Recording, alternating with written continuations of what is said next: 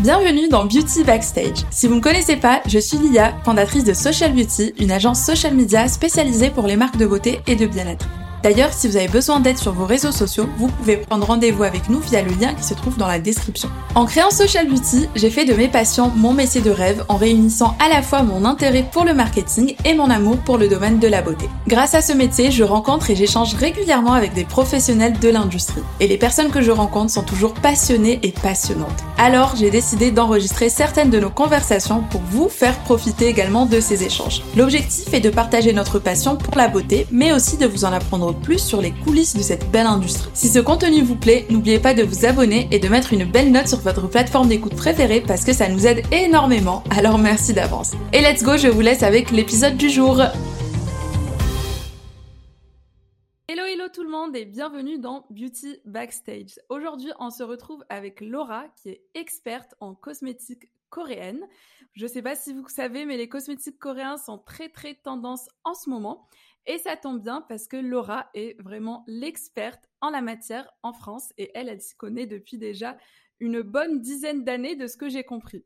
Hello Laura, bienvenue dans Beauty Backstage et merci déjà d'avoir accepté cette invitation. Bah, hello Lilia, merci beaucoup de m'avoir invitée. Ça me fait vraiment plaisir de pouvoir intervenir sur euh, bah, tes premiers épisodes de, podcast parce que j'aime beaucoup ton travail euh, d'ores et déjà de décryptage marketing euh, dans le milieu de la beauté. Donc je suis très honorée d'être parmi vous aujourd'hui et j'espère voilà vous donner un éclairage assez approfondi justement sur le secteur de la beauté coréenne et son développement en France. Merci, merci. Alors déjà, comment tu vas? Parce que j'ai vu que tu étais en vadrouille euh, ces dernières semaines ou ces derniers mois entre tes différents projets. Comment ça se passe? Comment tu vas, toi, euh, avec cette reprise de boulot? Tu as bien vu, je suis partie euh, quasiment deux mois aux États-Unis dans la Silicon Valley. Euh, donc euh, là, je reviens de Californie. Euh, ça se voit pas trop à mon teint, mais c'était très agréable comme comme voyage. donc j'ai fait un programme en fait entrepreneurial pour justement développer mes différents projets. Donc c'était à l'université de Berkeley pour ceux qui connaissent. donc vraiment très enrichissant puisque on en parlera peut-être au fil du podcast comme je sais pas tes questions, mais je travaille aussi sur le développement d'une marque de, de cosmétiques pour enfants développée en Corée du Sud et c'était essentiellement dans, le cadre du développement de cette marque-là que je suis partie. Donc, euh, je viens de revenir encore un petit peu euh, dans le jet lag. Euh, et, voilà, avec cette chaleur, ça n'aide pas, mais tout va très bien et très contente de pouvoir affiner aussi mon organisation autour de toutes ces activités parce que c'est quand même assez, assez compliqué entre la création de contenu d'un côté, le développement de mon agence de l'autre et maintenant la marque. Ça fait beaucoup de choses à, à mettre de, concert ensemble. Ok, super. Bah déjà, avant que tu nous parles de tes différents projets, moi j'ai pu voir un petit peu ce que tu faisais déjà. Est-ce que tu peux te présenter pour commencer nous parler de ton parcours et de surtout ce qui t'a amené dans le monde de la cosmétique Oui, alors, euh, donc je m'appelle Laura, hein, vous l'aurez compris, j'ai 32 ans, bientôt 33. Euh, alors, mon parcours, il est assez, euh, on va dire, pas sinueux, mais j'ai fait beaucoup de choses et je me suis toujours laissé porter un petit peu aussi par, bah, ce qui m'animait, par mes passions. Donc, ma carrière n'a pas été toute linéaire. Donc, j'ai commencé, alors voilà, comme à peu près beaucoup de gens, diplômée dans le commerce international, avec une spécialisation dans le web marketing, le marketing digital. C'était quelque chose qui me, qui me plaisait euh, énormément. Et à l'époque, c'est vrai que euh, en dehors de mon travail, j'étais en agence, hein, tout simplement. J'avais une passion pour les cosmétiques parce que j'avais des problèmes de peau. Et c'était assez compliqué pour moi de les, les, équilibrer. Et de fil en aiguille, en essayant tout un tas de choses disponibles sur le marché, je suis tombée sur des produits asiatiques d'abord japonais, puis coréen. Et je me suis rendu compte que tiens, il y avait quand même quelque chose de différent. Déjà, l'effet sur ma peau a été assez euh, significatif au bout de peut-être une première semaine déjà, euh, ce qui était assez euh, surprenant pour moi. Donc je me suis dit, tiens, je vais creuser, je vais creuser, je, me demande pourquoi justement ces soins-là sont aussi performants. Et de fil en aiguille, je me suis rendu compte que la Corée du Sud, qui est un pays que je ne connaissais absolument pas, était bah, vraiment extraordinairement développé à ce niveau-là. Donc c'était à l'époque, tu sais, 2009, 2010, les bébés crèmes, les toutes premières, c'était même avant qu'Herborian lance ses, bébés crèmes ici. Donc moi, euh, j'ai commencé en commandant voilà une huile démaquillante et une bébé crème parce que j'ai la peau très claire et j'avais un peu de, mal à trouver mes teintes aussi en fond de teint parce que maintenant on a des, des, panels de teintes qui sont assez, assez larges, hein, du très clair au très foncé. Mais à cette époque-là, c'était très compliqué de trouver un fond de teint à ma teinte. Et de fil en aiguille, voilà, en commandant les produits et en me penchant vraiment sur le pourquoi du comment les produits sont aussi bons, je me suis rendu compte qu'il y avait une vraie valeur ajoutée au niveau de la Corée du Sud, que ce soit en concentration d'ingrédients actifs, euh, le, dosage, l'équilibre aussi des formulations euh, entre la pharmacopée et euh, le côté super technologique. Donc j'ai eu envie de creuser et la vie a fait que j'ai voilà mon ancienne agence, mon premier CDI, l'agence a fermé. Je me suis retrouvée un petit temps sans, sans, emploi et j'ai ouvert un blog pour pouvoir parler justement de cosmétiques, en particulier coréenne. Et là, ça a bien pris. J'ai eu tout de suite des personnes qui se sont intéressées au sujet et c'était un peu cette époque où on remettait aussi en question notre consommation, à la recherche de, produits beaucoup plus performants, avec un meilleur rapport qualité-prix. Et en ce sens, la cosmétique coréenne apparaissait vraiment comme une opportunité. Donc finalement, c'est comme ça que j'ai commencé à beaucoup plus mettre la cosmétique coréenne au cœur de mon activité professionnelle. Parce que euh, voilà, j'ai professionnalisé mon blog. Ensuite, euh, par la force des choses, j'ai rencontré euh, mon ancienne associé avec qui j'ai monté une première start-up d'import et de distribution de produits coréens parce qu'on s'est rendu compte très vite qu'on ne les trouvait pas sur le marché ici. Et donc ça marchait très très bien. Les activités pendant cinq ans ont été assez florissantes. Euh, malheureusement, au bout de cinq ans, on, voilà, on n'était plus sur la même longueur d'onde toutes les deux. On s'est séparés et moi, du coup, à ce moment-là, je me suis dit, j'ai plus envie de faire simplement de l'import-export, euh, voilà, de, l'implantation de, de, marques en, en, point de vente. J'avais envie de plus, j'avais envie de bah, d'accompagner plus les marques aussi dans leur découverte du marché. Euh, j'avais envie justement de, d'accompagner aussi plus les consommateurs, continuer à les éduquer euh, et aussi travailler avec le retail, avec les points de vente pour justement leur expliquer pourquoi les produits coréens sont aujourd'hui une opportunité euh, en termes de vente. Donc j'ai créé ensuite un de Shelf que, que tu connais et, voilà, je continue toujours mon blog que j'ai passé en magazine digital qui s'appelle Junk Magazine. Donc tu as commencé très fort en faisant de l'import export et puis tout de suite euh, après, enfin cinq ans après de ce que j'ai compris, tu as créé ton agence et en même temps tu euh, bah, es passé en fait d'un blog classique à un magazine, un vrai magazine euh, online. C'est super. Et tu, nous as dit tout à l'heure justement que les cosmétiques coréens étaient très différents. Selon toi, en quoi est-ce que c'est différent? Tu as parlé du dosage en termes d'ingrédients. Oui, alors les produits coréens, ils ont plusieurs particularités. Euh, la première, elle repose évidemment sur l'histoire du pays et sur euh, toutes ses traditions, à savoir une grosse euh, place prise par la médecine orientale, donc un petit peu la médecine comme la médecine chinoise, donc ce qu'on appelle aussi la pharmacopée. Donc ça va être vraiment la science des plantes, mais d'un point de vue médicinal. Donc c'est vraiment quelque chose qui est utilisé dans la vie de tous les en Corée, que ce soit dans l'alimentation. Euh, on mange beaucoup, bah voilà, l'exemple le plus parlant, c'est le ginseng. C'est une des racines les plus connues, qui est quand même très tonifiante, très énergisante, euh, qui est justement très bien, très bien pour la, circulation sanguine. Donc on va avoir tout un tas, un répertoire comme ça de, plantes euh, issues de la pharmacopée qui vont être surpuissantes et qui sont aujourd'hui exploité en cosmétique euh, grâce à des savoir-faire assez, euh, assez étonnants. Alors ça va être notamment beaucoup de processus de fermentation, parce que la fermentation des ingrédients va permettre de décupler aussi un petit peu leur assimilation dans l'organisme et leur efficacité. Donc ça, c'est vraiment un des points, un des points marquants de la cosmétique coréenne. Et j'ai envie de dire, ce qui est intéressant, c'est que on trouve euh, euh, ces ingrédients de la pharmacopée dans quasiment tous les cosmétiques. C'est un peu comme chez nous, l'acide hyaluronique, finalement, on en a partout. Eh bien, euh, les plantes traditionnelles coréennes, on les trouve dans tous les cosmétiques, même les plus bons marchés. Donc même les choses très très peu chères, très accessibles, vont contenir des dosages quand même assez intéressants dans ces plantes-là. Ça, c'est le premier point.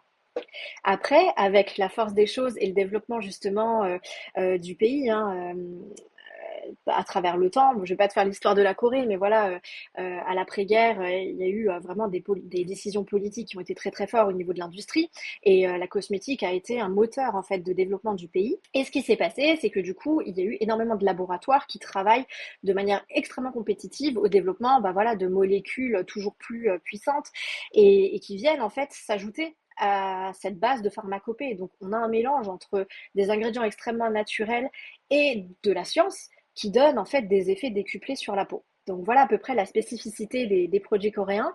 Et pendant longtemps, on a eu également des ingrédients aussi d'origine animale, comme la bave d'escargot filtrée, euh, propolis évidemment, tout ce genre de choses.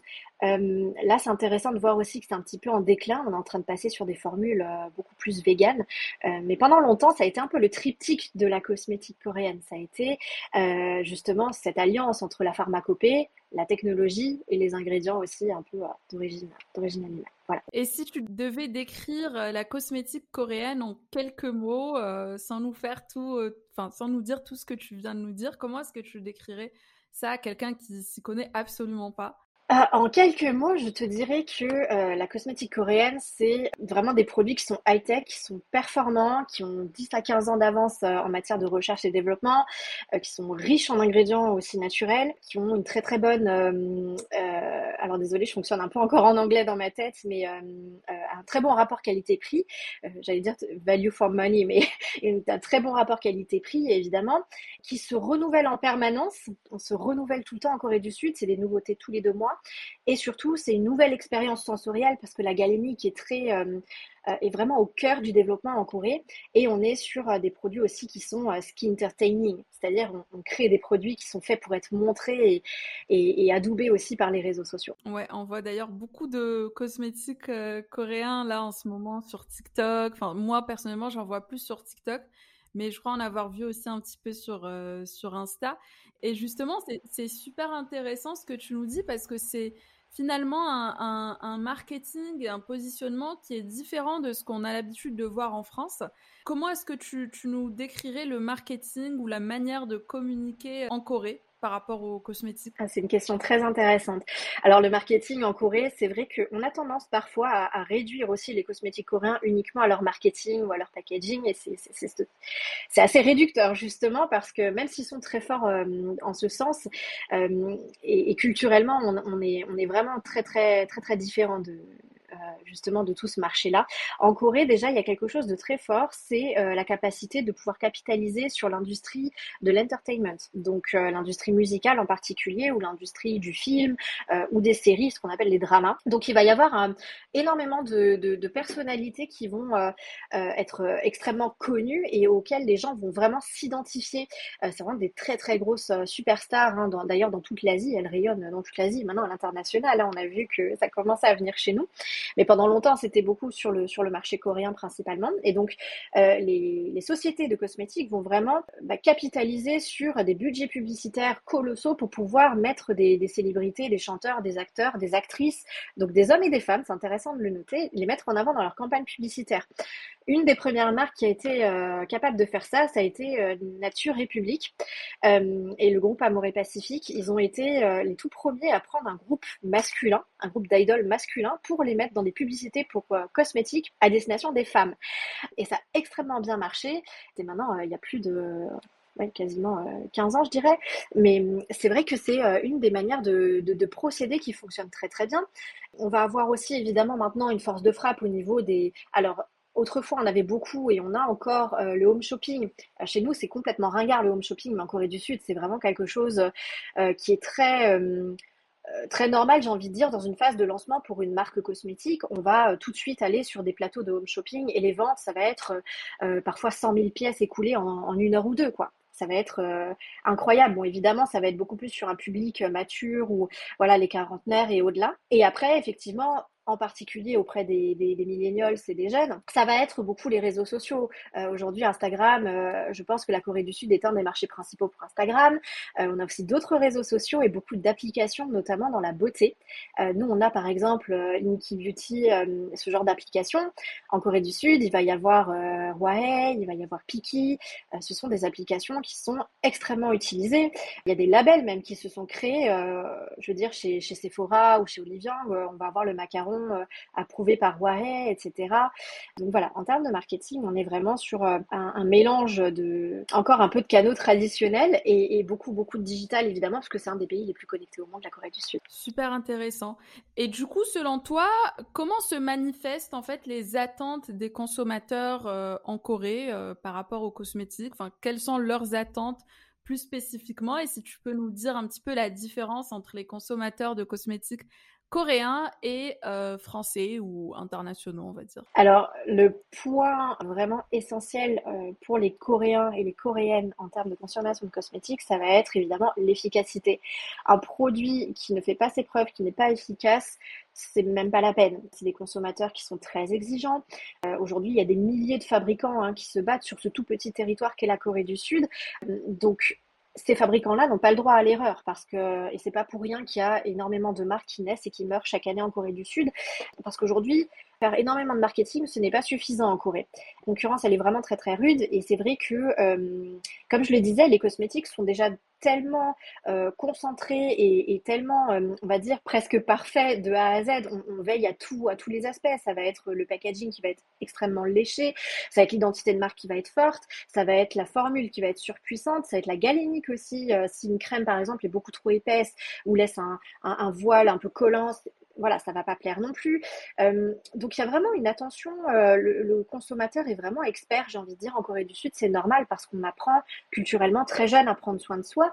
C'est des traditions familiales hein, qui sont transmises euh, de génération en génération. Donc il y a une attention, il y a un regard vraiment de, de skin expert un petit peu. Donc ça, ça va être, je pense, une des principales différences par rapport à chez nous, sachant que, par exemple, en France, évidemment, on va plus regarder peut-être le côté euh, marque historique ou alors euh, nous on a plus une appétence pour les soins vraiment très luxe ou pour les maisons françaises, les choses qu'on connaît déjà, parapharmacie parce que ça nous semble rassurant aussi d'acheter des soins en, parapharmacie. On se dit tiens c'est approuvé médicalement donc euh, en fait nous on va être plus prudent et on va être moins aventurier que les Coréens je pense qui vont plus se laisser tenter que régulièrement par des nouveautés parce qu'il y a de la nouveauté tout le temps en Corée et forcément on est toujours en quête du mieux pour sa peau pour avoir une peau parfaite. Donc on va euh, voilà tenter beaucoup de choses. Et d'ailleurs, en point de vente, le marketing, enfin tout est fait pour euh, encourager les consommateurs à découvrir de nouvelles marques.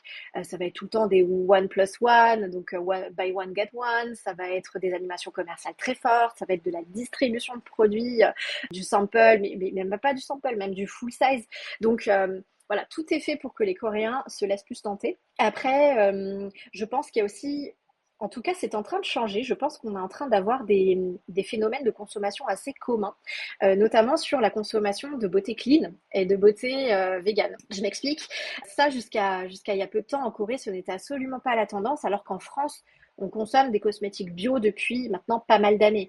Et aujourd'hui, on est à, je crois, euh, j'ai plus le chiffre exact en tête, mais c'est sûr qu'on est à plus de 70% euh, de, femmes en France qui consomment des, produits bio au moins une fois de temps en temps. Donc, euh, c'est, je pense qu'aujourd'hui, quand on cherche à découvrir une marque indépendante en France, on va se tourner beaucoup vers des marques naturelles ou bio. En Corée, c'est assez nouveau et c'est vraiment, vraiment en train de gagner du terrain, y compris sur la beauté végane. Il y a une vraie attention aujourd'hui à des formules qui sont euh, justement, alors déjà, le non testé sur les animaux, c'est en place depuis 2018 hein, en Corée du Sud, mais euh, sans ingrédients d'origine animale, c'est vraiment en train de devenir une norme aussi, euh, notamment du point de vue des, marques indépendantes.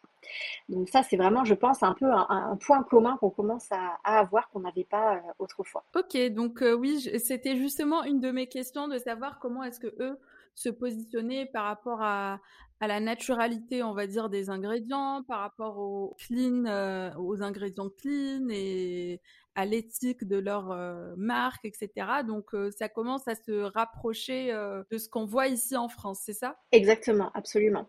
D'ailleurs, la plupart des labellisations hein, bio, ça va être forcément des labels qu'on a également ici, hein, tout ce qui est Cosmos Organique, Cosme Bio, on va avoir le Vegan Society, PETA Vegan Cruelty Free. Donc ça aussi, c'est vraiment euh, quelque chose qui est en train d'être euh, je pense quasiment toute nouvelle marque est en train de, se faire certifier. Euh, on est aussi sur une hausse de, des, produits qui sont solides, qui sont zéro waste, zéro déchet. On va être beaucoup sur ces produits-là. Il y a aussi une tendance sur, comment dire, raccourcir un petit peu les étapes de soins. Avant, on parlait beaucoup du layering coréen en 10, 12 étapes qui était très fastidieux on est sur une réduction justement de ces étapes de soins en 3-4 étapes en optant toujours pour des produits qui vont être double emploi. On va avoir des, toniques euh, qui vont être toner essence, donc à la croisée du tonique et du sérum, donc concentré en actif de soins très hydratant.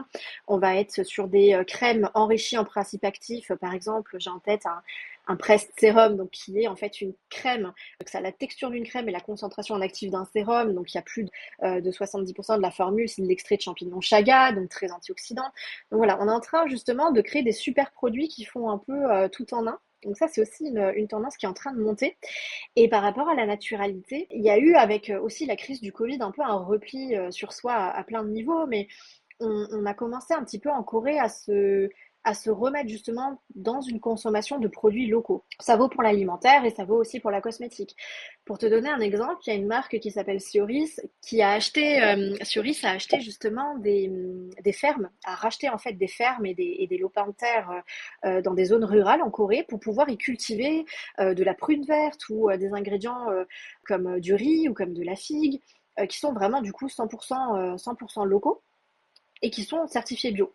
Donc il y a aussi un peu une dynamique de, de travail sur l'économie locale qui est en train de se mettre en place et ça se fait euh, voilà avec euh, avec de nombreuses marques. Donc ça vient aussi répondre à la tendance un peu de la tu sais de la, de la superfood euh, où on a énormément d'ingrédients. Et selon toi, quelles sont les autres grandes tendances, peut-être pas par rapport au, positionnement ou au marché, mais peut-être par rapport au, type de produits que les gens utilisent beaucoup, enfin voilà les des produits qui sont un peu en vogue en ce moment Alors, il y a beaucoup, beaucoup de tendances hein, qui, euh, qui, prennent racine euh, en Corée du Sud. En ce moment, il y a un produit, alors on est en été, donc je vais, je vais parler de ça. Euh, c'est très intéressant. On va avoir tout ce qui va être stick solaire. Alors, c'est c'est en train de percer en France et on le voit beaucoup notamment sur TikTok, mais en Corée du Sud, ça fait déjà des années qu'on utilise des sticks.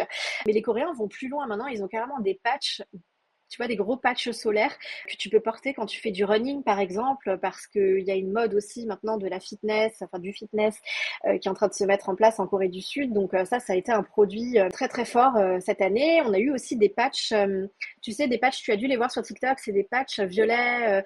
et quand on vient appliquer de la crème solaire, ça nous donne tout de suite l'indice de protection. Enfin, on voit si ça protège bien la peau. Donc il y a eu beaucoup de produits comme ça, vraiment tournés autour de la protection solaire.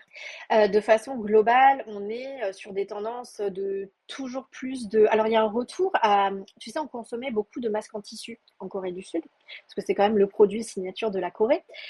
Et là, on est sur une, euh, euh, pas une baisse du masque en tissu, mais une montée en gamme du masque en tissu avec des fibres qui sont toujours plus surfines, euh, qui sont dans des matériaux éco-conçus, voilà, comme des fibres d'eucalyptus, de bambou, de, différentes plantes, et qui sont aussi recyclables ou biodégradables pour pouvoir un petit peu limiter l'impact écologique aussi, y compris sur les packaging qui deviennent aussi en papier. Donc, tendance des paper tubes, c'est pareil, ça vient de Corée du Sud. Sachant qu'il y a des sociétés comme euh, Toon28 qui, qui, ont justement développé des, des papiers euh, qui ne contiennent pas en fait de pelliculage plastique ni d'aluminium, donc qui arrivent à stabiliser justement des formules crémeuses et, aqueuses dans ces packaging papier. Donc ça, ça a été aussi une tendance assez forte euh, du moment en Corée. Que te dire d'autre? Après, il y a beaucoup de tendances make-up aussi. Euh, évidemment, on a toujours hein, euh, cette fameuse glass skin dont on parle de beaucoup depuis beaucoup d'années. Voilà, ça c'est un peu le, le truc phare en Corée. C'est plus qu'une tendance, c'est presque, presque un ADN. ça fait vraiment partie de voilà du, skin gold de toute euh, coréenne et de tout coréen d'ailleurs. Non, vraiment, c'est ça fait partie vraiment intégrante. Donc voilà, qu'est-ce que je peux te dire d'autre en termes de, de tendance? Bah, L'aromathérapie est extrêmement à la mode en Corée du Sud. Justement, depuis le Covid, il y a un fort accent aussi sur, euh, sur le lifestyle, sur le bien-être, le bien-être chez soi, le bien-être dans son corps. Euh, et ça passe aussi justement par un retour à des choses, euh, des choses plus naturelles et des choses plus simples aussi. Ok. Et selon toi, quel est le point fort des Coréens par rapport aux cosmétiques? Moi, pour moi, la réponse c'est bon. Après, tu as aussi dit les masques, c'est vrai, il y a ça aussi. Mais pour moi, c'est d'abord la protection solaire. Est-ce que selon toi, c'est ça ou est-ce qu'on est plus sur du soin anti-âge Enfin, j'aimerais bien avoir ton avis par rapport à ça. Alors, tous les rituels de beauté en Corée du Sud n'ont qu'un seul objectif, je pense, c'est l'anti-âge. Et ça passe d'ailleurs par, tu as tout à fait raison, le soin solaire en, tout, toute heure, en toute saison. Euh, c'est absolument tous les jours. Bah, je te parle, là, moi, j'ai ma BB Cushion enrichie en filtre solaire sur ma table. Hein, elle est toujours, euh, toujours proche. Donc, euh, vraiment, la protection solaire fait partie intégrante des piliers et des forces des routines coréennes. Mais pour moi, c'est vraiment l'anti-âge, il est perçu de façon globale par des gestes simples que sont déjà le double nettoyage parce que ça aujourd'hui, ça commence à devenir une habitude même en Europe, mais ça tient aussi racine en Asie. Donc ça va être le démaquillage à base d'un corps gras comme une huile démaquillante suivie d'un nettoyant avec un pH bas pour ne pas perturber la barrière cutanée. Et donc aussi euh, euh, maintenir une certaine hydratation et une certaine souplesse de peau, une très forte hydratation. Euh, donc c'est pour ça qu'on a beaucoup d'essence aussi, d'essence hydratante en Corée et, et, de crèmes qui vont être très très très hydratantes. et ensuite la protection solaire. Donc c'est vraiment pour moi ces trois gestes-là, c'est la base de la base en Corée du Sud et c'est ce qui a fait en fait leur force. Et c'est sur ces bases-là que euh, les marques et les fabricants développent en fait tout leur savoir-faire depuis des années. Ils essaient toujours d'optimiser ces, trois étapes clés, je pense. C'est super intéressant ce que tu dis, surtout que pour ceux qui ne le savent pas, euh, en général, de ce que je sais, hein, de ce que j'ai appris en travaillant dans, ce secteur, euh, travailler les matières de protection solaire, tout ce qui est SPF, c'est en général très compliqué. Euh, corrige-moi si je me trompe, Laura, mais moi, de ce qu'on m'a dit, c'est compliqué de, travailler ce type d'ingrédients-là qui permettent d'apporter une bonne protection solaire. Et c'est pour ça qu'aujourd'hui, euh, en France, euh, on a encore souvent des, des, crèmes solaires qui marquent, enfin, qui laissent la peau blanche, qui, qui, qui, sont grasses, qui sont trop épaisses, enfin, qui sont pas faciles à travailler. moi, dernièrement, enfin, dernièrement, ça fait, je crois, un mois et demi ou deux mois que j'ai acheté une crème solaire coréenne pour le coup, c'est Beauty of euh, Joséon et qui est géniale. Enfin, été vraiment euh, stupéfaite de voir à quel point la, texture était facile euh, d'application. Ça, ça a pénétré tout de suite ma peau. Aucune couche grasse ou blanche ou rien du tout. Par rapport à une autre crème solaire que j'avais juste avant, donc celle de Patika qui est bio. Euh, mais qui, que j'ai pas du tout aimé. Donc, euh, je, voulais savoir aussi, euh, parce que c'est vrai que quand on parle de cosmétiques coréens, enfin moi en tout cas, tout de suite je pense aux soins. Mais qu'en est-il des, du make-up? Tu nous as montré ton petit cushion qui a, qui a une protection solaire aussi. C'est ça? Ouais, exactement. Est-ce que tu peux nous en dire plus sur le make-up coréen que pour le coup je ne connais absolument pas? Oui, alors euh, déjà très très bonne sélection, hein, Beauty of the Sun, c'est vraiment la crème solaire de cette année. Je pense que tout le monde, euh, moi c'est pareil, j'avais un tube et là j'en ai un autre en transit là euh, en cours de livraison. Donc c'est vraiment un must, donc tu as très très bien choisi. Et d'ailleurs, c'est encore un exemple euh, très euh, marquant de l'alliance entre le soin euh, et la protection solaire, parce qu'il y a des, extraits de riz à l'intérieur et différentes choses qui font que ça travaille aussi sur la prévention des tâches, en plus de, faire d'offrir une protection solaire. Et la galénique est extraordinaire. Et on a des déclinaisons qui sont euh, qui sont multiples. Je parlais des sticks tout à l'heure, mais on va avoir aussi des gels solaires. Donc, euh, on a toujours, euh, même sur des solaires qui vont contenir des ingrédients, des filtres plutôt minéraux qui normalement laissent des traces blanches, en Corée, vraiment, ça va être très très peu. Euh, moi, j'ai des crèmes solaires minérales coréennes qui ne laissent pas de traces blanches. Donc, c'est vraiment des prouesses techniques. Alors, moi, je suis incapable de t'expliquer comment c'est fait, mais euh, c'est des prouesses techniques qui aujourd'hui inspirent beaucoup de groupes. Fun fact, toi, tu as travaillé dans la cosmétique pour des grands groupes. Euh, moi, j'ai des groupes comme ça qui, à l'époque, commandaient ces produits-là euh, dans mon ancienne boutique en ligne euh, pour euh, observer un peu en développement, pour justement s'inspirer. Donc, c'est quand même des super produits. Et pour répondre à ta question sur le make-up, aujourd'hui, c'est pareil. Bah, pour le make-up, la technologie, elle est aussi poussée à, son, à, son, voilà, son apogée à chaque fois. On est sur des formules qui sont waterproof, qui sont sans transfert. Pendant le Covid, il y a eu vraiment un boom en fait des exportations justement de maquillage et, et de soins coréens. Justement, le make-up la cushion, c'est devenu quelque chose d'assez connu pendant le Covid parce qu'ils ont développé des cushions qui sont sans transfert. Donc typiquement, quand on portait le masque, moi je sais que je n'avais aucun transfert de make-up. J'ai pu continuer à me maquiller complètement. Idem pour les encres à lèvres. Euh, aujourd'hui, l'encre à lèvres, elle est en train, pareil, de, prendre de la place dans les linéaires et, dans les gammes de, rouge à lèvres, produits en tout cas pour les lèvres. Ça vient encore une fois de Corée du Sud parce que euh, c'est des produits qui sont euh, très hydratants, qui peuvent être mat et tenir très très bien, mais sans assécher les lèvres. Tu verras d'ailleurs sur les, sur les produits de maquillage coréens qui sont encore une fois dosés en ingrédients qui vont être très hydratants, qui vont être nourrissants, qui vont aussi parfois protéger du soleil. Donc le make-up coréen, il, gagne à être connu et il y a des très belles marques, hein, que ce soit des marques indépendantes ou des grosses marques. Euh, je parlais des cushions sans transfert, ça a été la Neo Cushion de la neige, un des best-sellers internationaux en 2020-2021. Pour les lèvres, tu as la marque Romand qui fait des, excellents euh, euh, lip tints, et donc encre à lèvres, très crémeuses, qui sont géniales. Il y a 3CE aussi qui a été racheté par L'Oréal d'ailleurs. donc non, non, le, le maquillage coréen a de vraies forces. Et fait intéressant à souligner, c'est que le make-up coréen a été très critiqué pour la maigre diversité de ses panels de teintes, en particulier pour le fond de teint. Et c'est en train de changer. Fort heureusement, c'est en train de changer. Notamment, on parlait des BB Cushion. Il y a euh, des marques, ben, je parlais de la neige tout à l'heure, qui sont en train d'étendre leur euh, gamme de couleurs pour pouvoir correspondre à un maximum de teintes, y compris sur des peaux mat à noir. Mhm. Et il y a aussi des marques euh, franco-coréennes ou américaines coréennes qui sont en train de se créer euh, je pense à la marque Mireille Cosmetics qui est franco-coréenne, qui font des euh, cushions, donc des produits de teint, dans des teintes allant des peaux très claires aux peaux noires. Donc fabriqués en Corée du Sud avec une super technologie.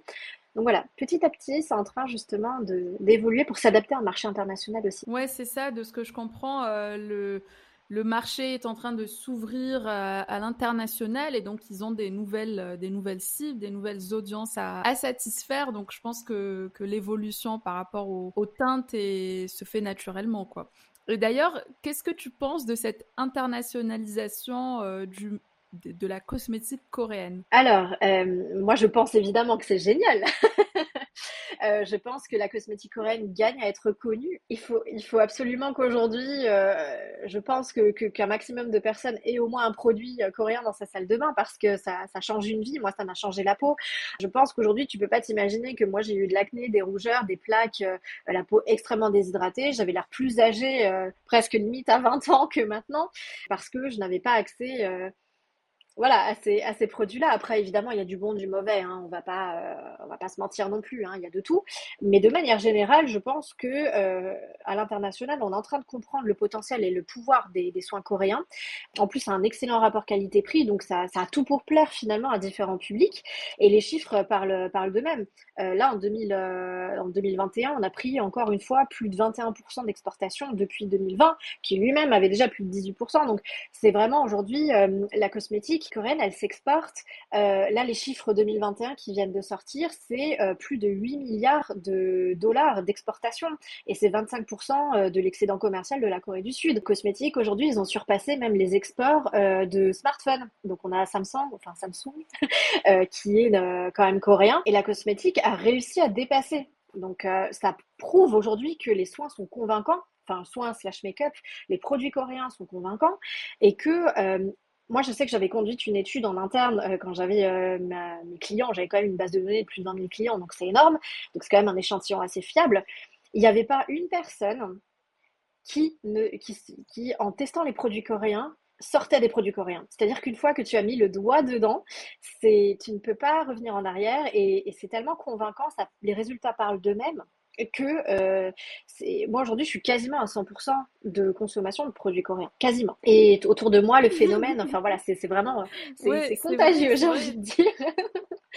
ouais. Mais c'est vrai ce que tu dis que c'est contagieux. Enfin moi, euh, enfin bon, je suis dans les cosmétiques depuis un moment maintenant, mais je me suis jamais intéressée aux cosmétiques coréens. Honte à moi. mais c'est vrai que ces derniers temps, euh, à cause de TikTok, et puis j'ai commencé à te suivre aussi, ça m'a un petit peu mis euh, la puce à l'oreille. Je me suis dit, ah, ça doit être intéressant ça. S'il y a des gens qui sont aussi passionnés, s'ils ont autant de d'expérience et qui peuvent en parler aussi régulièrement, c'est qu'il y, y, a quelque chose. Et du coup, j'ai commencé à me renseigner. Bon, je suis encore une euh, newbie, euh, comme on dit, dans, mmh dans ce domaine-là, mais, mais je pense que là, après ce podcast, j'ai envie de, de sortir ma carte et de passer commande de, plein, plein de produits. Et d'ailleurs, quels sont les produits, du coup, que tu nous conseillerais? Quels sont, selon toi, les, les must-have pour commencer euh, une routine, enfin pas forcément une routine à 100%, mais voilà, pour tester un petit peu euh, ce que peut nous offrir euh, la cosmétique coréenne Ah, je l'attendais cette question. Euh, bah écoute, je, déjà, je te ferai une petite, euh, petite routine beauté, une petite ordonnance beauté si tu veux à l'issue du podcast, ça me fera plaisir. en fait, c'est ça, ça qui est difficile quand on veut se lancer dans les soins coréens et, et hontamment aussi, je devrais produire plus de contenu parce que euh, je sais qu'il y a une vraie demande à ce niveau-là, mais on a toujours du mal à choisir. C'est des milliers et des milliers de références, donc c'est très compliqué de s'y retrouver. Et en plus, comme tout évolue, souvent il y a des produits qui, voilà, qui, qui, qui, qui blow up et puis après qui n'existent plus et qui sont remplacés, reformulés. Donc c'est toujours compliqué. Alors, euh, difficile de dire euh, par où commencer, mais moi je pense que euh, pour vraiment s'imprégner des soins coréens, passer déjà par euh, justement un double nettoyage, pour moi c'est la vie, notamment les nettoyants coréens parce que euh, on sous-estime en fait l'impact du nettoyage sur une peau. Parfois on a tendance à beaucoup trop décaper sa peau et c'est vraiment juste un problème aussi de nettoyage. C'est ça qui fait que la barrière cutanée est fragilisée, qu'il y a de l'acné qui surgit, alors que c'est pas forcément un problème qui va être euh, voilà qui va prendre ses racines de façon hormonale ou autre. Donc déjà avoir un, un bon nettoyant qui a un pH adapté, qui va être hydratant en même temps, ils sont très très doux quand il se rince, il n'y a pas du tout le côté, euh, tu sais, la peau qui crisse, euh, qui est très désagréable, qui tiraille. Pour moi, c'est vraiment avoir un bon nettoyant, euh, un toner essence. pareil, ça apporte tellement d'hydratation et tout le monde en a besoin d'hydratation, donc il y a peu de chances de se planter. Un bon solaire coréen, Euh, et puis moi je dirais évidemment tester au moins une fois euh, euh, un petit patch, que ce soit les patchs anti-boutons, anti-acné que tu as dû voir sur TikTok, de la marque Cosrx par exemple, c'est les meilleurs. c'est génial parce qu'ils sont tellement bien faits que tu peux te maquiller par-dessus. Ils sont tellement fins qu'on les voit pas du tout. Ça, ça peut être des petits achats qui, qui coûtent pas très très cher et qui peuvent être, qui peuvent justement montrer un petit peu le, le potentiel d'une bah, d'une routine beauté coréenne. Donc, euh. Ok. Des marques en particulier que tu nous conseillerais ou on regarde un peu euh, toutes les marques? Ah. Bah, alors c'est vrai qu'en France, le développement des soins coréens, il est vraiment en cours et c'est vrai que malgré le fait de travailler depuis euh, maintenant quasiment une dizaine d'années là-dedans, euh, il y a encore beaucoup de travail à faire pour rendre ces, ces produits-là accessibles en point de vente. Donc si on veut acheter en France, moi je pense que partir sur des marques qui sont un petit peu plus haut de gamme, c'est intéressant, notamment la marque Wamisa qui une marque bio à base de fleurs et de racines fermentées coréenne. Donc c'est vraiment une marque 100% coréenne qui est très bien distribuée en France. On peut avoir des boutiques aussi qui sont online, qui sont basées en France ou en Europe en tout cas, comme euh, Mini Cosmetics, euh, qui vont distribuer tout un tas de marques. Euh, parler de Cosrx par exemple tout à l'heure, très très bien comme, comme marque. C'est une marque plutôt dermatologique, un peu para. Ça ressemble à des produits parapharmacie, mais avec des ingrédients assez intéressants, avec beaucoup d'acide salicylique, avec du titui, avec qu'est-ce qu'on a? Des galactomis à l'intérieur. Euh, on a des produits à, base de bave d'escargot si on veut se laisser tenter par quelque chose de vraiment euh, unique pour travailler sur les cicatrices ou sur les, sur les rides par exemple. Donc oui, des marques comme ça, ça peut être intéressant. Et c'est vrai que malheureusement, on a eu pendant longtemps aussi les mauvaises marques mises en valeur. Euh, voilà, des marques mm. pas très intéressantes qui apportent pas grand-chose, comme Tony Moly par exemple. Bon, c'est pas très efficace et c'est un peu gadget avec les pandas et les bambous et les fruits. Bon, aujourd'hui, on trouve de meilleures références. Euh, je pense chez Sephora, on a la neige avec la ligne Waterbank qui est excellente euh, et qui en plus convient à tout le monde parce que il y a des versions crème, il y a des versions gel, donc ça convient à la fois aux peaux grasse et aux peaux qui ont besoin d'un petit peu plus euh, mhm. de, nutrition. Oui. Innisfree aussi, qui est pas cher du tout, est vendu chez Sephora. Donc voilà des marques, des marques accessibles. Euh, moi, j'aime bien personnellement avoir une consommation coréenne assez mixte, euh, c'est-à-dire prendre des choses qui sont assez accessibles, bon marché, qui sont un peu des, des best-sellers mmh depuis des années en Corée du Sud parce que c'est des marques de grands groupes, donc elles ont fait leurs preuves. Et en même temps, aller piocher chez les marques indépendantes qui, elles, vont coûter un peu plus cher, mmh euh, mais qui vont être vraiment, vraiment haut de gamme. Et, pour autant, le, haut de gamme en Corée, c'est quand même très accessible. On est en dessous de 50 euros un produit. Euh, on est autour d'une trentaine d'euros. Donc ça, c'est haut de gamme. Par rapport à ce qu'on a l'habitude d'acheter chez Chanel ou Dior ou je ne sais quoi, euh, qui coûte euh, en général autour d'une centaine d'euros, enfin 60, 100 euros. Mhm. ok, ça reste quand même accessible.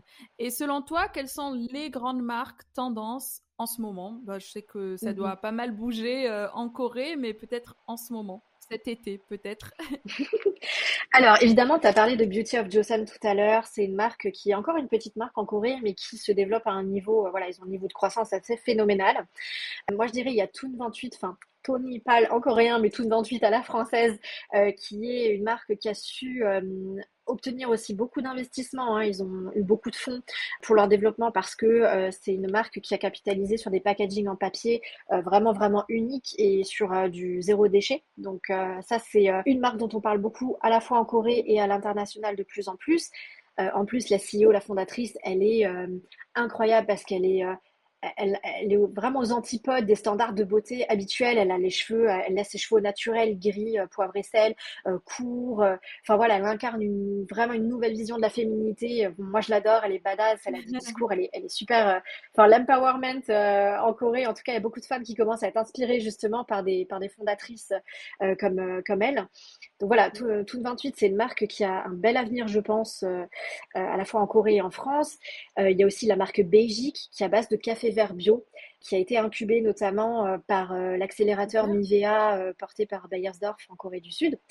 Donc pareil, très tendance. Qu'est-ce que j'ai d'autre? Bah, Je te parlais de Sioris tout à l'heure. c'est une marque qui fait des cosmétiques locaux et en même temps saisonniers, donc avec des, ingrédients de saison. Et pareil, qui est, qui est certifié Vegan Society, Cosmos Organique, etc. Qu'est-ce qu'on a d'autre comme marque vraiment, vraiment tendance? Ah oui, petit exemple, il y a la marque Medicube que tu as dû voir sur TikTok. Ils ont très très bien communiqué justement euh, grâce à TikTok.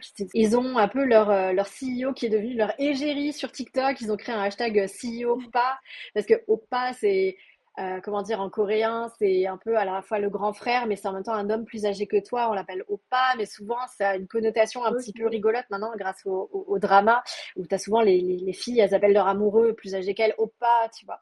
Donc, du coup, il y a eu un peu un, un délire autour du, du fondateur. Et c'est un très bel exemple d'une marque euh, bah, qui a su tirer parti des réseaux sociaux pour. Euh, bah, pour développer sa notoriété à l'international. Donc euh, c'était une marque qui n'est pas du tout connue, qui n'était pas du tout connue avant en Corée et qui est en train justement de, de percer grâce à TikTok. Donc Medicube. Super, je vais regarder tout ça. Et en parlant de marque, du coup, toi, tu nous as dit que tu étais en train de créer ta marque. Bon, moi, j'ai suivi un de tes pitchs. Donc, euh, j'ai compris à peu près ce que c'était. Est-ce que tu peux nous raconter euh, ça plus en détail Oui. Alors, effectivement, depuis quelques mois maintenant, je travaille avec mon associée qui est coréenne euh, et qui a une, un peu une double culture euh, franco-coréenne. Euh, donc, on travaille sur le développement de la marque Swan Skin. Donc, Swan parce que dans différentes langues, y compris dans, dans les origines aussi chinoises et coréennes, ça veut dire les descendants. Donc, c'est pas anodin qu'on ait choisi ce nom-là. Et d'ailleurs, c'est le nom de famille de mon associé. Donc, ah tu vois, it was meant to be. Swan, Skin, en fait, ça vise. La vie est bien faite, ouais du coup, on a choisi, euh, on a choisi ce nom-là, donc Sunskin, pour pouvoir apporter une marque qui est à destination des enfants qui sont touchés par l'eczéma, donc une, maladie de peau que tu connais sûrement, qui touche quand même aujourd'hui euh, un enfant sur trois et, 500 millions de personnes dans le monde, donc c'est assez énorme. Et il s'avère que la, la, France est un des marchés principaux euh, pour l'eczéma de l'enfance en fait. C'est là où il y a le plus d'enfants touchés par l'eczéma aussi dans, dans le monde. Et on a eu justement l'idée de créer une marque qui serait en fait ludo-éducative, donc qui permettrait euh, à l'enfant de se, réapproprier en fait les bons gestes. Parce que le problème aujourd'hui, c'est que quand tu veux soigner ton eczéma, le plus tôt, c'est le mieux et ça permet aussi de réduire peut-être les chances de garder la maladie plus tard. Il est important justement de prendre soin de, de la peau d'un enfant qui a de l'eczéma très très tôt. Évidemment, c'est une maladie qui aujourd'hui n'est pas, pas possible de la soigner comme ça euh, avec des cosmétiques. Néanmoins, on peut œuvrer pour pouvoir participer à, apaiser justement tous les, euh, tous les maux et en particulier pour les enfants qui ont un quotidien assez, euh, assez compliqué. Et, et Doncine, mon associée, elle a, elle, a, elle a eu cette maladie toute sa vie et encore aujourd'hui, donc c'est très compliqué pour elle. Mmh donc on a eu l'idée de développer une marque qui serait ludo-éducative et pour ça on est aidé à la fois de dermatologues coréens donc pour pouvoir travailler sur des ingrédients innovants, et en même temps d'éducatrice Montessori. Donc c'est vraiment, je ne sais pas si tu connais un petit peu l'éducation euh, Montessori. Euh, c'est il y a souvent des écoles Montessori en, France où en fait on favorise vraiment l'autonomie de l'enfant au maximum. Donc nous, notre idée, c'était aussi de se dire, bah, justement, il faut travailler justement sur cet aspect-là d'éducation et d'autonomie pour faire en sorte que l'enfant, il reprenne du plaisir, en fait, appliquer ses soins. Parce qu'aujourd'hui, un enfant qui a de l'eczéma, ça relève un peu de la limite de la torture. Il faut le mettre sur une chaise, lui mettre les crèmes, il pleure, il est pas. Enfin voilà, c'est très compliqué. Donc euh, voilà, on s'est dit qu'on avait quelque chose à faire à ce niveau-là.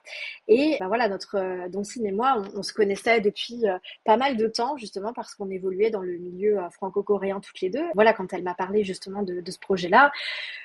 Of course, j'ai eu envie de, de rejoindre l'aventure parce que c'est un peu, on va dire, une une touche finale de mon aventure dans le milieu de la cosmétique sud-coréenne. Donc, c'est un très très beau projet sur lequel on, on, bosse activement. Là, on est en train de faire le prototypage des produits. Donc, voilà, c'est en cours. Et puis, on conduit notre notre levée de fonds actuellement, ce qui est aussi euh, une des raisons pour lesquelles on est parti aux États-Unis récemment. C'est incroyable. Enfin, ce projet, on en a déjà parlé. Euh, je trouve que c'est un très très beau projet. Et aujourd'hui encore, c'est compliqué de se différencier en cosmétique, de sortir quelque chose d'innovant, quelque chose de singulier. Et là, pour le coup, euh, vous êtes pile dans le mille. Hein. et du coup, la, la marque mmh sortirait quand? Alors, euh, fingers crossed, euh, on espère début d'année prochaine, autour du mois de mars. là, on est en train justement de, bah, voilà, de passer aussi sur, sur le développement hein, pour pouvoir avoir aussi un échantillonnage et pouvoir faire des allers-retours avec une communauté de parents qu'on est en train de construire, mmh évidemment. On espère faire une campagne de crowdfunding au mois de novembre, donc keep in touch. On verra comment les choses se passent. Normalement, ça devrait sortir pour le printemps 2020. Ok, on croise les doigts. Qu'est-ce que j'allais dire? Et du coup, vous allez sortir combien de produits d'un coup? Alors, évidemment, c'est assez complexe de sortir beaucoup de choses à la fois.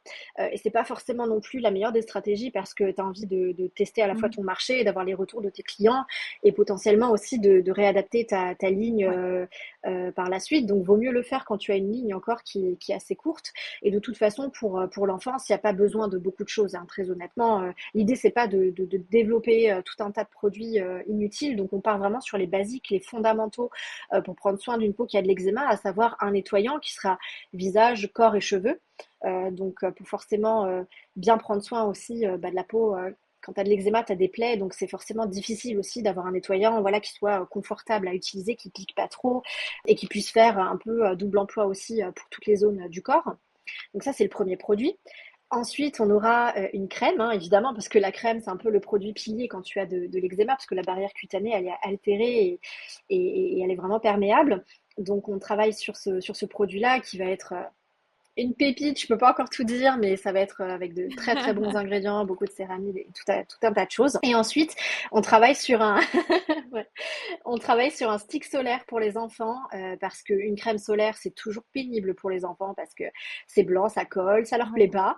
Donc euh, on s'est dit quoi de mieux que partir justement sur les formats coréens que sont les sticks solaires pour faire quelque chose de ludique et de facile à prendre en main pour un enfant. Parce que, bon, je ne l'ai pas trop euh, détaillé, mais notamment dans la, dans la philosophie de la pédagogie Montessori, euh, l'idée, c'est d'avoir aussi tout un travail sensoriel et, la prise en main, la bonne prise en main aussi euh, des produits est importante pour les enfants. Donc, on, travaille là-dessus également. Donc, ce sera trois produits pour démarrer. Et du coup, pour commencer, vous visez seulement le marché français ou le marché coréen également? Alors, on travaille sur une implantation pour le marché français premièrement, parce que c'est un peu notre, notre marché phare, notre marché clé. Et, euh, aujourd'hui, il y a, vraiment un, segment aussi d'enfants sévèrement touchés par l'eczéma qui est assez conséquent. Hein, euh. donc, on veut vraiment commencer par euh, un lancement en, D2C sur le marché français. Dans le même temps, on a quand même déjà des pistes très intéressantes de dermatologues en Corée du Sud qui souhaiteraient mettre leurs produits dans leur propre clinique parce que nos formules déjà elles sont développées par une dermatologue coréenne qui a son propre réseau de cliniques donc euh, à Séoul. Donc ça passerait par sa clinique, mais aussi euh, par euh, d'autres cliniques comme Vos Clinic, qui est la clinique d'un youtubeur, enfin dermatologue youtubeur qui est devenu ensuite youtubeur très connu, qui s'appelle Pialnam, qui serait intéressé pour mettre ses produits dans son point de vente, parce que les consultations d'enfants, hein, c'est quand même très important en Corée également. Donc voilà un peu nos marchés, clés. Mmh. Et bien sûr, on aimerait énormément travailler sur les marchés d'Europe, en particulier l'Europe du Nord, euh, euh, l'Allemagne aussi, parce que c'est des marchés aussi qui sont très euh, tournés vers l'éducation et aussi vers la pédagogie Montessori. Génial. Donc voilà, les, les États-Unis aussi dans un, dans un second temps. Of course. Génial. Beaucoup d'ambition et, franchement, je pense qu'il y a vraiment beaucoup de potentiel avec ce projet. Enfin, il n'y a pas de raison. Alors, euh, j'aimerais savoir aussi, enfin, c'est une question que je pose un peu à tout le monde maintenant avec le podcast. Qu'est-ce que selon toi la beauté de manière générale ou alors tu peux nous dire euh, la beauté coréenne? Bah, La beauté pour moi en tout cas c'est une définition très personnelle, c'est euh, l'aura que tu dégages et c'est euh, ta capacité à, tout simplement être bien, bien dans tes baskets, bien dans ta peau. Et c'est toutes les petites choses, tous les petits tips et, les cosmétiques en font partie qui te permettent en fait d'accéder euh, d'accéder à ça. Euh, parce que pour moi, euh, c'est vrai que je vois pas ça du tout comme quelque chose de superficiel. Pour moi, prendre du temps pour moi, avoir des temps très personnels dans ma journée, prendre le temps de, bah, de toucher mon corps, de masser ma peau, de me regarder parce que c'est vraiment extrêmement important quand j'avais des problèmes de peau, typiquement, je n'osais même plus me regarder parfois, tu vois, dans le miroir. Je n'avais jamais des trucs en zoom. Euh, c'était très compliqué. Et le fait de, bah de, c'est pour ça que les produits coréens aussi m'ont beaucoup aidé parce que beaucoup de choses se font directement à la main. Tu vois, tu te masses le visage, tu te démaquilles avec les mains. Tu... Voilà, tu fais tout à la main. Et ça m'a aidé vraiment à. Oui, à quelque part, à me réapproprier mon corps et à être bien dedans. Donc euh, c'est toujours euh, voilà la beauté pour moi c'est un peu tout ça. C'est pas une définition très claire hein, ce que je viens de te dire, mais en tout cas voilà ce que ça ce que ça l'écho que ça a en moi en tout cas. Que penses-tu du marché de la beauté de manière générale en France ou dans le monde ou, juste en Corée? C'est pas anodin que j'ai ouvert un blog il y a quelques années parce que euh, je trouvais que le marché était complètement décalé des attentes des consommateurs à cette époque-là.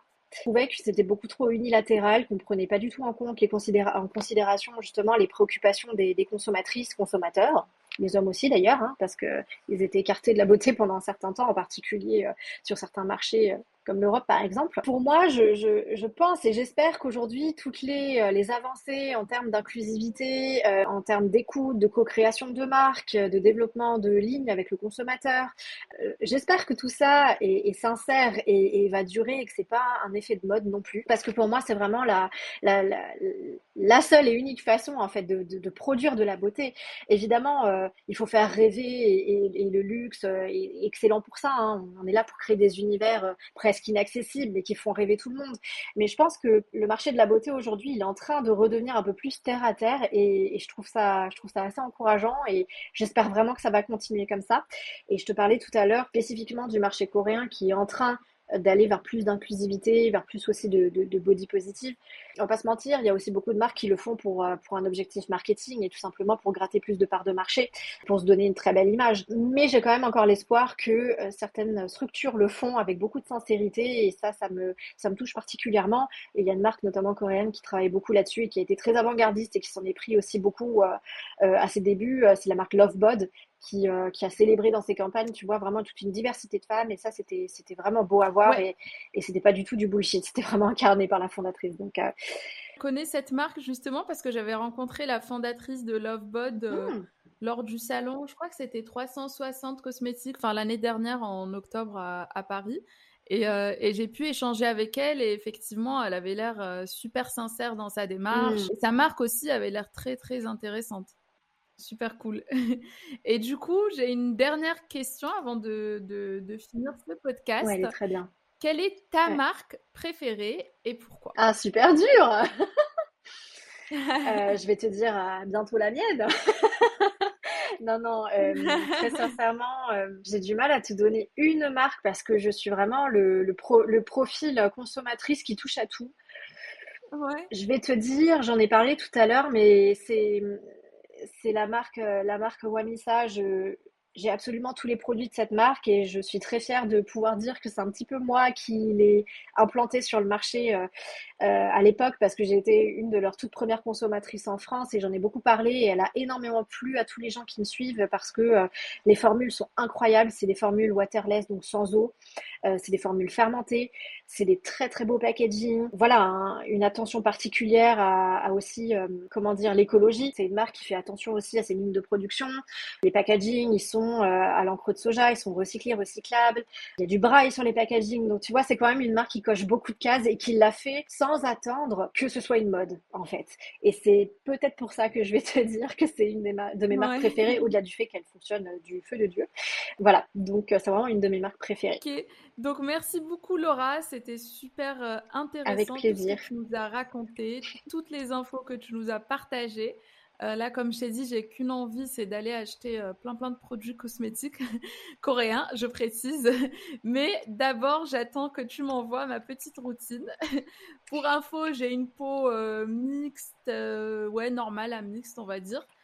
donc Donc je te laisse faire, me faire ma petite routine. merci beaucoup. Bah, merci à toi de m'avoir accueilli et puis n'hésitez pas, voilà, si vous avez tous, vous qui regardez ce podcast, si vous avez des questions, n'hésitez absolument pas à nous recontacter, hein, respectivement, Lilia et moi, c'est avec grand plaisir que, que, je répondrai à vos questions. Ouais, je vais mettre tes coordonnées, enfin les liens en tout cas de tes profils, comme ça on pourra te retrouver très facilement. Merci, merci. Ciao, ciao.